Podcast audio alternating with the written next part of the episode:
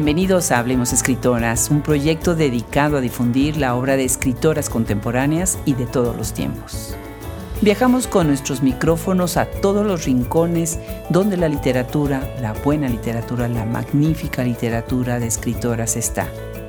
Hoy hemos viajado a Buenos Aires, Argentina, a disfrutar de la escena literaria de ese gran país y de todo el trabajo enorme, enorme que hacen promotoras, difusoras, estudiosas de la literatura.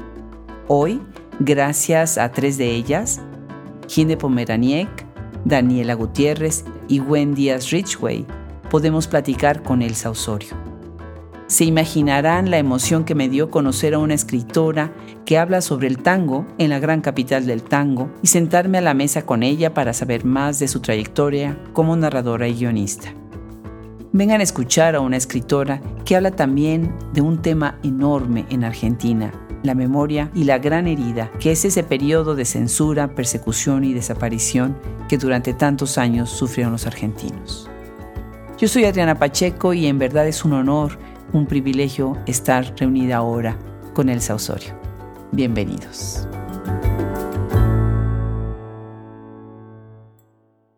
Para aquellos que nunca han tenido la tentación de bailar un buen tango, pues yo les tengo que confesar que a mí siempre me ha dado la tentación, pero nunca me he atrevido a hacerlo. Y ahora tengo el gusto de estar aquí sentada con alguien que no nada más lo ha bailado, sino que además lo escribe, lo vive y lo estudia. Y eso es algo maravilloso. Estoy muy contenta, muy contenta de recibir en esta Fundación Medife, gracias a la invitación y la gestión de Daniela Gutiérrez, la gran ayuda de Inde Pomeraniec, a la escritora Elsa Osorio. Bienvenida Elsa, muchas gracias por venir hoy, hablemos escritoras. Gracias por invitarme.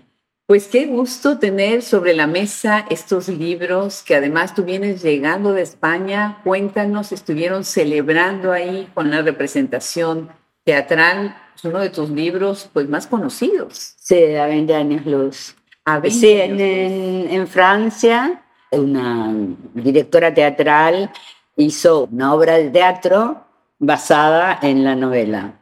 Hace mucho tiempo que yo estoy en contacto con ella, pero bueno, para mí fue una sorpresa, porque yo sabía algunas, por supuesto, sabía algunos detalles, y además se dio en el Teatro Soleil, que es un teatro mítico, digamos que, o sea, si había llegado ahí es porque estaba bien. Pero igual para mí fue una, una sorpresa, una sorpresa muy linda, porque claro, justo ocurre 25 eh, años después de escrita la novela, la que apareció la novela, o sea que un, un cuarto de siglo, y me emocionó porque es, ver tus personajes, tu historia desde afuera, ¿no? Bueno, Luz, para contar un poco, es la, la historia de de una joven que es una de estas nacidas en cautiverio durante la dictadura argentina que busca su identidad. Y yo cuento esta historia en esta novela antes de saber que, no antes de saber, antes de que se produjera el primer caso de una joven que encuentra su identidad, de una chica, un chico, ¿no? Y bueno, en, yo suelo usar muchos narradores, te voy a contar algo que me emocionó particularmente. Eh, yo suelo usar muchos narradores, ¿no? Pero en este caso, el narrador de Liliana, que es la madre de Luz, digamos, no hay narrador. Liliana se ve a través de otros, porque yo tuve cierto pudor, digamos, como darle palabra a una voz que callaron, ¿no? O sea que esa novela fue rodear de, de palabras es la ausencia, ¿no? Y fíjate que la directora, que es la generación posterior, digamos, la generación de luz, también tiene un inconveniente de otro orden. Yo no le pregunté, pero Liliana, que es la desaparecida, es una muñeca es una muñeca que la manejan otros que están así todos vestidos de negro. Y claro, porque ya no le puede poner cuerpo, ¿no? Entonces, en el teatro que te permite distintas cosas que la narrativa, cuando yo la veo ahí en la premiere, la veo a Liliana, por lo que te permite el teatro, mirar a su compañero me emociona. Dije, aquí está Liliana. Sí, muy, muy lindo. Y aquí está Liliana, aquí está Luz, pero sentir que la memoria ahí está, ¿no? Bueno. Claro, y esto ahorita viene llegando de Madrid con esta representación. Sí, no, esto fue en París, en, el Teatro Soleil. Y en Madrid, eh, bueno, porque estoy trabajando también en una investigación para una nueva novela. Ahora, cuando surge, cuando escribes a 20 años luz, que fue en 1998, pues, de alguna manera ha de haber sido una cosa importante, ¿no? ¿Cómo la recibió la crítica de los lectores? Bueno, yo empiezo a escribir esta novela en el 96, o sea, justo a 20 años del golpe. Y eh, bueno, primero se me ocurre como una historia así, ¿qué pasaría con una chica o un chico que nadie busca? Porque no se sabía de todo, ni todos tienen una abuela militante de derechos humanos. Entonces me ocurrió esa historia, pero apenas me meto en ella, apenas me meto en 1996, que es la primera, digamos, la primera intriga, porque la novela está organizada en tres intrigas, el miedo rancio, digamos, eh, me aparece ahí cuando lo estoy escribiendo.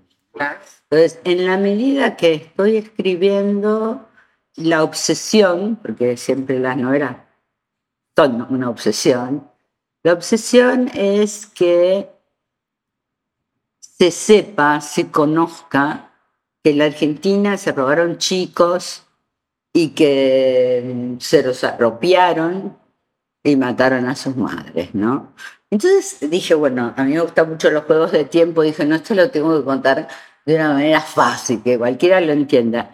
Y me acuerdo que me decía que lo entiendan en un pueblito de Alemania, de Finlandia, algo así. Pero no, no por lo raro, sino por, bueno, por las distancias que tenemos con esos pueblos. Pero lejos estaba de imaginar que esto iba a suceder, ¿no? porque es una novela que se leyó mucho y se sigue leyendo, porque lo curioso es que durante 25 años se sigue editando una edición tras otra en algunos países. Sí, sigue traduciéndose en, algunos que no se había traducido. Entonces, de alguna manera, a mí me pasa algo con esa novela. Después, digamos, me produce un cambio porque bueno, yo escribo no para señalarle a nadie nada, pero esta novela, yo ayudo a mi personaje a buscar su identidad, pero ella me ayuda a mí a recuperar la esperanza. Entonces, cuando termino la novela, bueno, me conecto con la Asociación de Derechos Humanos que constituye la acusación popular en los juicios de Madrid. O sea, de, yo formo parte de en, en, aquel momento, ya ahora dejó de existir, ¿no?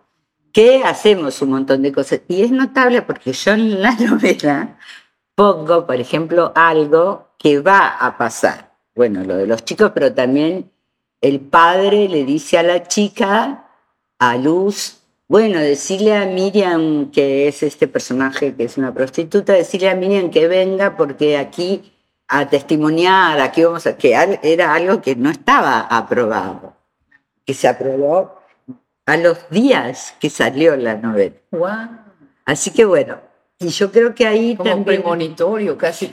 Deseo, también deseo, deseo, no sé, yo, yo también eh, a veces hay cosas que cuando escribes como que las, las sabes a posteriori, no cuando lo estás escribiendo, ¿no? Porque yo creo que lo que yo quise con esa novela es que ellos nos buscaran, eh, me refiero como generación, como digo que mi hijo, mis hijos, mi hijo estuvo conmigo, nadie lo robó, pero nació en el 76.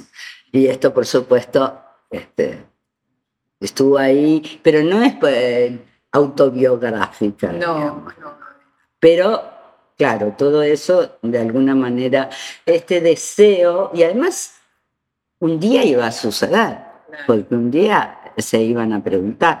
Porque después, claro, fue una cosa que con los años, por suerte, eso cambió. Sentido, pero al principio, bueno, con la recepción de esta novela eh, fue la novela salió en España, yo viví en España en ese tiempo. Pero como soy argentina, los grandes grupos les preguntaban si querían sacarla, porque los grandes grupos, como sabes, escuchan. Y todos le dijeron que no, aún mis propios editores, digamos, los que tenía antes, ¿no? Entonces, eh, bueno, pero finalmente salió porque la eligió el director de un grupo que vivía en México, entonces la sacó en México y en Argentina. Duró unos meses. En esos meses muchísima gente que la compró, pero después la, la retiraron por errores administrativos, dijeron. Entonces yo me enojé con la Argentina, como cosa que es totalmente ridículo. Y esto me vino bastante bien, te digo. Claro. Porque la difusión fue, no, la novela, esta no volvió a salir en la Argentina hasta que la compró el grupo Planeta, pero muchos años después. Ya tenía como 15 traducciones cuando fue publicada en la Argentina. No me digas. Y siempre hubo algunos problemas. Qué historia, qué historia. Fíjate que ahorita que me dices acerca de los temas que están ahí, que de alguna manera ya están ahí, pensé en Fernanda Trías cuando escribe Mugre Rosa, que está ya de alguna manera un poco premonitorio. Esta novela sale justo antes de que empiece la pandemia y está hablando precisamente de este desastre ambiental y de este problema después del encierro y demás. Y me parece que a veces ustedes como escritoras están recreando lo que está pasando en el mundo de una manera muchísimo más textual que inclusive la no ficción, ¿no? Que inclusive los periódicos, ¿no? no Están más cercanos. En realidad la, la, ficción tiene una posibilidad, siendo mentira por su propia definición, es decir, por el pacto de la ficción con el lector es lo que te voy a contar es mentira, no es un artículo periodístico, no es un ensayo. Sin embargo, tiene una capacidad de acercar a una verdad más fuerte que el testimonio. Claro, claro, definitivamente.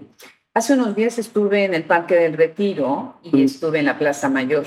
Mm. Y pensé mucho en ti, pensé porque ya estaba yo preparándome para la conversación y demás. Y pensé en ciertos años que tú citas, 1976 por supuesto, 1983, 1995 y 1998 de alguna manera tú tuviste que tomar una decisión también para tomar esta línea histórica, tomar estos años, ¿no? Y me imagino que eso también fue muy unido a una investigación, ¿no? Para poder también recuperar. Bueno, en este libro, a diferencia de todos los otros posteriores, no hay investigaciones, eh, digamos, son cosas que yo sé, que yo sé porque, bueno, que te digo, porque los viví. Pero está organizada en tres, tiene tres partes, tiene tres intrigas. los personajes cambian, aunque siempre está Luz y demás, pero no es el personaje central. Y las dos primeras partes pasan en muy poco tiempo. Es decir, cuando nace Luz, los personajes, bueno, la falsa madre, y todo eso es como, por ejemplo, en Italia está con novela, con thriller, digamos, eh, o, en, también como novelas de, misterio, de intriga, ¿no? Histórica, obviamente, pero bueno, a uno que lo quiere. La segunda parte también, en el sentido que hay muchos hechos y hay un final, un final de esa etapa. Y la tercera es más larga porque es desde que Luz comienza a tomar conciencia de que no es lo que le contaron o del país que no le contaron hasta que encuentra a su padre, la verdad. Esto lo puedo decir así porque además yo empiezo con esa charla. Lo que cose estas tres partes es la conversación entre Luz y su padre, Carlos. Es decir, vos estás leyendo las intrigas, pero de pronto aparece una cosa así, unos diálogos que, a veces me preguntaron como que sorprenden, ¿no? Sobre todo en España, porque me parece que en Latinoamérica eso es más común. Y eso es también, no te olvides que te estoy hablando de esto, de una chica que está buscando su identidad. Iba, pasaron cosas muy interesantes con esa novela porque hubo gente que se acercó a buscar la identidad con una novela. Qué maravilla. Y luego esto también para mí fue un cambio en el sentido de que, bueno, como, como el libro estuvo abierto a muchas sociedades, incluso antes que la sociedad argentina, yo ahí empezaba a hablar de la novela, pero justo en ese momento habían los, los juicios, a veces estaba todo lo de Pinochet, que estaba preso en Londres. Entonces, claro, yo empezaba con la novela y seguía hablando de cualquier cosa, la verdad. Usé el micrófono.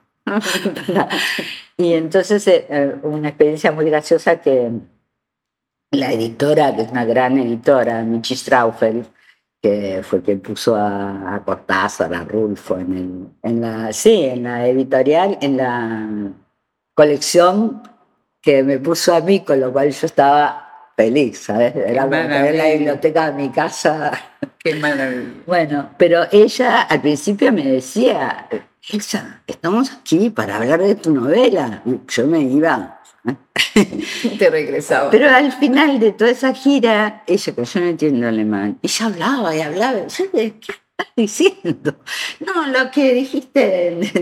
o sea que ella misma se había como enganchado en, la, en la situación y medio como que explicaba así, se puso militante. Qué maravilla. Fue muy lindo. Elsa, ¿y el tango? Qué cosa más interesante es el tango. El tango, sabes que esa novela yo la escribí, a ver, yo tuve de joven un proyecto que armé para, con la idea de que fuera algo para la televisión. Yo no tenía mucha experiencia, pero me acuerdo que en Francia, no sé cómo, viste, conseguí que me aprobaran un proyecto que podía ser para, obviamente con una productora francesa. Bueno, ya Dije, ah, yo tengo lo más importante. No, no conseguí la, productora argentina en la Argentina. Bueno, pero eso quedó ahí, trabajé bastante en eso. Y bueno, en un momento, después de a 20 años luz, dije, bueno, ya tengo toda hecha la investigación del tango. Eh, hice muchísimo más, tengo cualquier cantidad. Entonces sobre eso, bueno, mi idea era expresar una sociedad a través de la danza que la caracteriza, ¿no? que es el tango. Porque el tango es eh, el río de la Plata, ¿no? No es la Argentina, que dicen tango argentino. Después se difunde a las provincias como se difunde a otros países. Entonces yo creo en esa época que había un proyecto de la Argentina, proyecto que hizo a la Argentina rica además, porque en Francia hay había una frase que era rich como un argentino, o sea que imagínate lo que Rico como argentino. imagínate lo que, lo que pensamos ahora de eso. Bueno. Ahorita alguien nos comentó y nos hablaba del minero que había en Argentina, que había este dicho que decía, tiene a la vaca atada. Tiene la vaca atada, sí. Que era atravesar en el barco hasta Europa llevándose la vaca que iba a darles la leche a los hijos para que todo el camino tomaran leche de la vaca argentina y no fueran... es que realmente se hicieron. Ahí sí investigué mucho, investigué en esa primera etapa que, que te digo, tampoco yo sabía nada, me habían aprobado eso, pero no sabía ni cómo hacerlo. Bueno. Pero después volví a eso y como te digo, seguí investigando, porque, a ver, no es solamente la historia del, no es la historia del tango, es la historia de una sociedad expresada a través del tango. Y ahora fíjate que he vuelto a eso. porque ahora eh, quiero, estoy trabajando con un grupo de guionistas para hacer una miniserie. Esperamos, eh, que, no sé, qué ya todavía está ahí. Pero sí que estamos armando. Y bueno, con esto investigué mucho en dos épocas. El tango, eh, fíjate, los argentinos, eh, como siempre visto, se pelean por todo, ahí a cada rato. En cambio, eh, nadie duda de que el tango es algo que nos pertenece. Y yo creo que nosotros nacemos de ese abrazo. Es decir, están las, es el momento de la gran inmigración, una inmigración además absolutamente amplia. Obviamente hay familias que vinieron antes, que llaman las familias criollas, están los descendientes de los pueblos originarios que también están, porque en la Argentina te dicen, ay, indio, ¿qué es eso? Mataron un montón, pero indio, ay, digamos, de pueblos originarios. Ahora están negándolo menos, ¿no? Y vienen los, eh, una cantidad enorme de inmigración y bailan, es un baile para adentro, se abrazan. Diga, después que, aunque hablen distintas lenguas, después que te abrazas, la comunicación es mejor. sí. Ahora, yo digo, si, si lo, lleváramos otras, a otras áreas, sería maravilloso. Si, si pudiéramos abrazarnos ahora con el tango. Sí, sí, sí. Ahora parece difícil, ahora es lo obvio lo que marca todo. Pero bueno, esto aparte. Entonces, bueno, eh, yo tomé mucha investigación y cuando te digo que estoy eh, volviendo a eso, es porque, mm, por supuesto, lo que, uno lo que pone en un libro es, eh, es poco, porque ese libro iba a ser algo enorme, después lo fui acortando, pero tengo cualquier cantidad de investigación. Claro, pero estamos hablando de un libro, Cielo de Tango, de 446 páginas. Sí. Una novela, bueno, amplia, amplia. Y saqué. Maravillosa, ¿no? Y saqué un montón. Y sacaste, claro, claro. Obviamente me imagino que fue mucho lo que se tuvo que salir. Sí, pero fue una investigación. También eh, a, mí, a, mí, me interesó siempre la música, ¿no? Y eh, entonces también, por ejemplo, yo me di el gusto de armar orquestas de tango, entonces investigando todo lo, realmente inútil, pero me gustó hacerlo.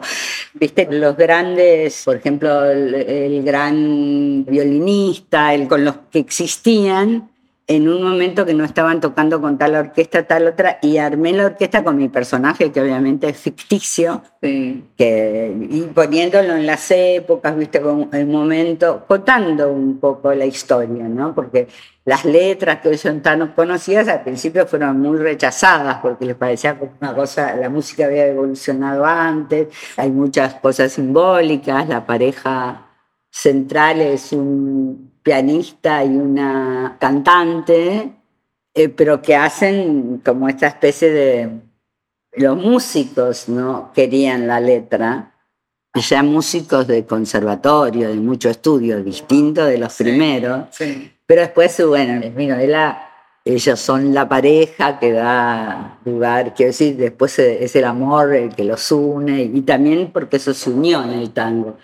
Entonces una suerte de también de... Ahí realmente me saqué bastantes prejuicios, ¿no? Porque las historias de tango son más bien culebrones, ¿viste? Las historias de amor que se... Telenovelas, sí. Claro, entonces tiene ese componente con intrigas de tipo político-histórico. Es decir, eh, no sé, el conflicto de los frigoríficos, eh, y después investigué muchísimo sobre las vacas y todo eso, cómo se hacen las carnes refinadas, en fin. Una historia nuestra que llegó hasta el 31 ahí, y bueno, esto es lo que tengo ganas de hacer ahora audiovisual y además tengo un proyecto que esperemos que... Qué lindo, qué lindo. Ahorita platicaremos también de tu aspecto como guionista, que es muy interesante, y todo lo que hiciste también, lo que se hace con televisión y demás, mm. que es también muy interesante. Pero antes de eso, déjanos platicar sobre Doble Fondo, que además lo tenemos aquí junto a nosotros. Ese está publicado por Tusquets mm. y ahí es muy interesante la manera como empieza el libro, con esta escena de esta mujer que encuentran muerta, Marie Le Boulet, y, y, de ahí te acercas al tema que habías tocado con a 20 años luz desde otra perspectiva y desde una actualidad, ¿no? Que se me hace muy interesante cuando dialoga una escritora con dos de sus obras en dos tiempos tan distintos sobre un mismo tema o un tema que va hacia el mismo lugar, aunque no sea el mismo, ¿no? Bueno, digamos que es el mismo, pero el momento que yo lo escribo y el momento que sale, porque es un libro que tiene cinco o seis años de trabajo, ¿no? A diferencia de 20 años luz, que como te digo, yo no investigué porque trabajé con lo mínimo, bueno, no investigué porque hay cosas que sé que, Pasaron, que sé bueno, lo mínimo, pero por ejemplo yo no conocía a las abuelas, las conocía por las noticias, no las conocía personalmente, la gente imaginó que yo conocía a tal, a tal, y ellas dijeron, nosotros no la conocemos, como quedó como, ahora, después de esto, conocí. Mira, Doble Fondo nace en un momento en que las leyes de la impunidad se habían abolido en la Argentina. En cambio, cuando yo escribía 20 años luz y vine, como te digo, que duré unos meses en la Argentina, todo el mundo me preguntaba, ¿y por qué escribiste esto? ¿Y por qué escribiste esto? Como si fuera, no sé, algo, qué sé yo, algo de la Edad Media o de Japón, ¿no? Es decir, esto es algo que nos había sucedido a todos.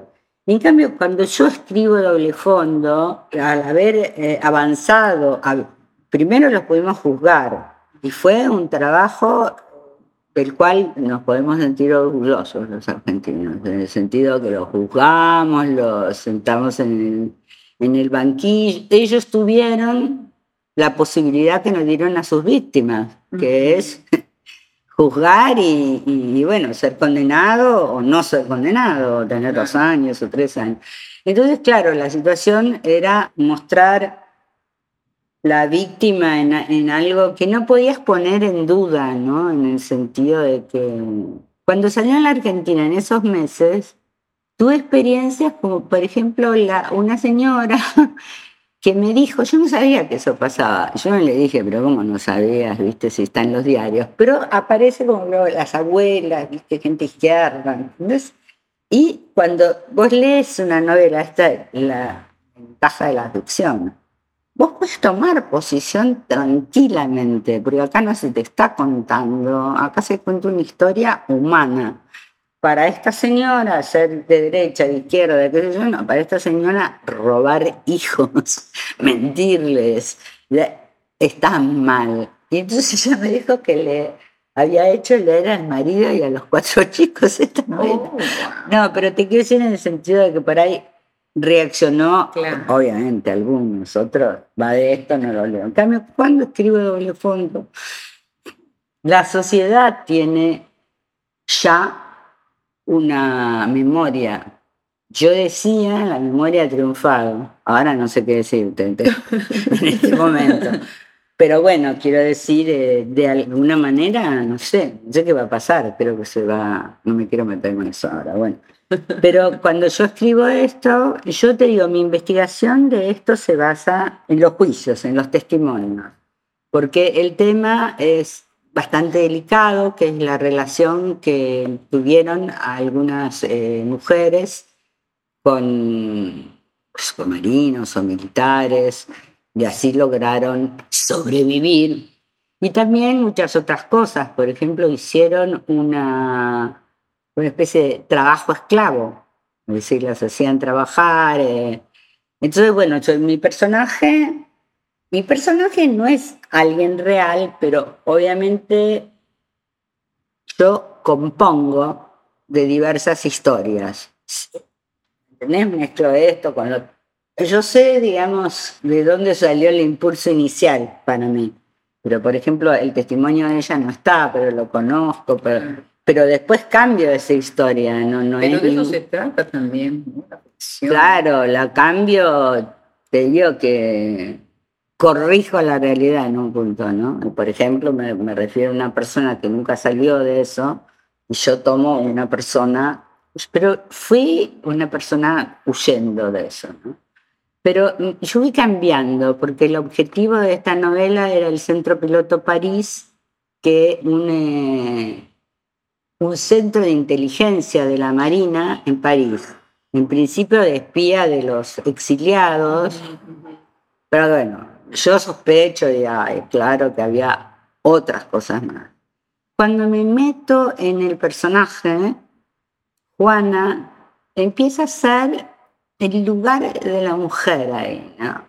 Porque no solo, digamos, los enemigos sino los propios compañeros, o sea, señalarla con el dedo. Una vez leo un mail, así como te digo que estoy en organizaciones de derechos humanos, donde queda un mail abajo, ¿viste? Eso por error, que vas poniendo todo y después no Y leo, obviamente no te voy a decir quién es, pero no importa tampoco, pero alguien, un abogado que dice que, bueno, le tiene que tomar eh, testimonio a, una de estas mujeres, a una en particular, y dice, bueno, tengo, porque ella, casi en términos no tengo que groseros, pero como que estuvo, que tal, y bien que le gustó. Y yo digo, ¿qué te pasa? Entonces yo tomé esto, después el síndrome de Estocolmo, ¿sabes qué dice? ¿Qué síndrome de Estocolmo? Estás en un campo de detención clandestina. ¿Quién osa levantar el dedo para decir? Fíjate que Alicia Cosame, una escritora argentina, poeta, que además tiene una obra maravillosa y ha escrito mucho sobre su tiempo cuando estuvo en la cárcel, desde la poesía y desde la novela, desde la ficción. Habla precisamente, ¿no? De esos, o sea, en qué situación estaban tan complicadas las mujeres que tenían que sobrevivir, porque si no, enloquecían de eso mismo, que era pues ese encierro, se hacían unas comunidades y demás, ¿no? Muy interesante el trabajo que se ha hecho. Sí, y yo, justamente hay un ensayo, ay, no puedo pronunciar el nombre, de una persona, una mujer, que le han tomado varios libros, pero siempre de una manera terrible, ¿me entendés? O sea, juzgándola. Entonces, bueno, que eh, ahí, bueno, ella ve como una reivindicación o saca algo de un reportaje donde yo digo corrijo lo que corrijo esta vida, ¿no? Pero bueno, en una cosa de ficción la mujer se va y es la que aparece muerta. Y fíjate que yo, que me gusta que las cosas terminen bien, en las novelas también, todo el tiempo con eso de que estaba escribiendo una novela larguísima y que no puedo, y digo, pero ¿por qué no la puedo no matar? Si total, este no es un hecho histórico, esto es algo que ocurre en el 2004, ¿me entendés? Pero no podía, porque además es el primer capítulo. Sí, que además. Y después, sí, porque es un feminicidio, porque a ella no la matan por montonera, la mata el tipo que la dejó. Más allá de que, como era una. estaba en la ESMA, y él era uno de los torturadores, de un tipo de... En el momento también me, permite contar eh, los 90, como varios de estos del grupo de tareas ocupan lugares relevantes en las empresas. Oh, wow. Eh, te quiero decir, me lo permite contar, porque ahí yo esa parte no me pegaba con la estructura, pero la puse lo mismo. porque tenía ganas y al final el tipo nada, la digamos, eh, la mata. Sí, el descubrimiento. El primer capítulo es muy interesante y como desde ahí ya te engancha, ¿no? El libro te va a enganchar. Elsa, ¿y el guionismo? ¿Cómo llegas al guionismo? ¿Qué has hecho en guionismo? Bueno, mira, a mí el guion, yo escribí guiones de joven y bueno, me, me interesé con esto que después fue novela de cielo de teatro. De cielo de tango. Eh, trabajé, eh, viste, aprendí mucho en comedia, una novela que yo tenía, la, le sacó una parte, es una comedia también que tiene que ver con el rol de la mujer, ¿eh? con Fisherman. después trabajé para la televisión, pero digamos, yo te diría, ¿qué me aportó el guion a mí? ¿Qué aportó a mi narrativa, que es lo que, a lo que me dedico? Es decir, por un lado, el guion hizo mi narrativa más visual. Es decir, que cuando lo estás leyendo, eso me lo dicen muchos lectores, vos ves las escenas. Después yo tengo el manejo de los narradores también, creo que me viene del guion, porque para imaginarme desde dónde se cuenta una historia, siempre me imagino una cámara, una cámara adentro, una cámara afuera del personaje y así la estructura además, con blancos activos, Después, en otro nivel, eh, me parece también el hecho de contar algo, es decir, no dejarme en la pura fascinación de las palabras, dejarme amacar, sino que siempre tiene que pasar algo. eso no significa que no puedes el lenguaje, la estructura. Y después, en otro sentido, también, digamos que es una profesión humilde, por decirlo así, porque trabajas mucho pero la obra es del director. Sí. Y la experiencia que a mí también me enseñó mucho es ir al set donde el guionista no existe. De vez en cuando alguien le invita, te invita el director, cuando el director quiere, por supuesto. y hasta el último, el ayudante, el ayudante de cámara, digamos, tiene algo que decir sobre los personajes y eso, porque la obra obviamente es del director. Y eso, claro, eh, las primeras veces me, me parecía una falta de respeto, pero después entendí una liberación. También tenés que entender que doy esto para que lo haga otro, te saca el ego. Mm. Entonces yo después, bueno, tengo talleres de narrativa hace muchos años y siempre yo creo que es importante la humildad, ¿entendés? No decir las cosas son así, porque yo decía, no, eh, esto que te genera el guion ha quedado. Después los yo guiones que hice, bueno, trabajé para la televisión, eh, también todo, una, linda experiencia, como todas las experiencias que me ayudaron mucho. Pero mm, después lo que hice fue eh, los guiones, relativamente, los guiones de novelas que se habían comprado para el cine, como A 20 años luz, como un guion. Pero esto no es que yo lo hice.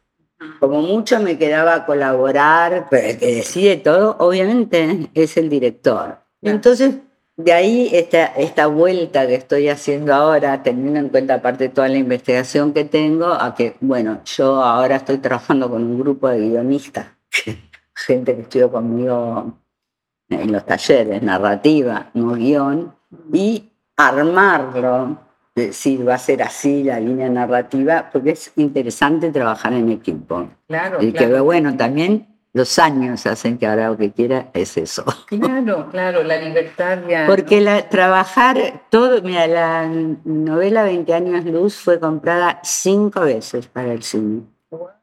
Y con traductoras importantes, pero por una cosa, por otra todavía estamos en algún coso, pero no fue para mí una buena experiencia. No. No, ahora yo tengo ganas de hacer algo que lo maneje yo, pero a mí no me da por dirigir, no, es lo mío. Y, que y tampoco ocuparme en los negocios del cine, pues Elsa, pues qué maravilla, qué delicia, me da tanto gusto porque este recorrido nos hace regresar a varios de tus libros, no nada más como siempre sucede, muchas veces sucede al último libro de la escritora, sino a una trayectoria y a todas estas temáticas que las atraviesan, ¿no? Maravilloso. Sé que además eres tallerista, sí. ya encuentras un gran gozo en los talleres, ¿no? La verdad que sí. Incluso ahora, bueno, yo en un momento eh, había decidido dejar, con la pandemia, dejar, digamos, retirarme ya. Pero justo vino la pandemia, entonces, en un encerrado, lo que se me ocurrió hacer es un libro de podcast, que lo tengo ahí en mi web, de, con alguna gente que pasaron por los talleres. Y eso fue una alegría. Este, Maravilla. O sea, la gente estaba, imagínate, encerrada, feliz de hacer eso, volví al diálogo. Y seguí con dos grupos, uno solo que hago de, por año y otro de grupo que de gente, porque tengo gente de hace muchísimos años y he formado también escritores que ya tienen su carrera. Y demás. Pero a mí me encanta enseñar, acompañar, porque no es enseñar, en el proceso de escritura. Es, una experiencia muy linda. Yo digo que los libros de ellos son mis nietos. Oh, es bellísimo, bellísimo.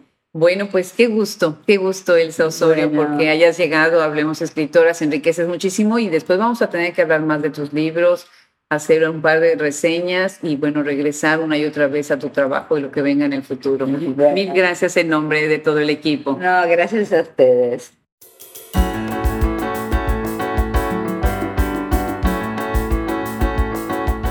Pues una vez más, muchísimas gracias a Elsa Osorio por sumarse a Hablemos Escritoras y haber aceptado esta invitación. Muchas gracias también a todos ustedes que nos siguen y nos acompañan cada semana en todas las plataformas de audio, así como en nuestra página web www.hablemosescritoras.org. Gracias a nuestro equipo de colaboradores, Fernando Macías Jiménez, Ingeniería de Audio, Andrea Macías, Asesoría en Social Media, Cristian Josefi, Edición de Podcast, Brenda Ortiz, Administración y Contenido, Liliana Valenzuela, Juliana Zambrano, Fran Denstedt, Ann Janet Delgado, Gisela Jefes, Rosemary Salum, Isabel Ibáñez de la Calle. Gracias a nuestros integrantes de nuestro maravilloso grupo de críticas, Gabriela Polit, Gisela Cosac, Lorena Amaro, Marta Batis, Mónica Velázquez. Y a nuestro grupo de traductores, Alice Banks, Caitlin Meredith, Will Howard. No dejen de visitar nuestra página web en donde irán viendo cómo poco a poco estamos cargando los scripts en inglés y en español de todos nuestros podcasts. También síganos en las redes y si viven en los Estados Unidos, recuerden que tenemos nuestra tienda Shop Escritoras Books en http dos puntos diagonal diagonal shopescritoras.com. Yo soy Adriana Pacheco y nos escuchamos en el próximo episodio. Un abrazo desde Austin, Texas.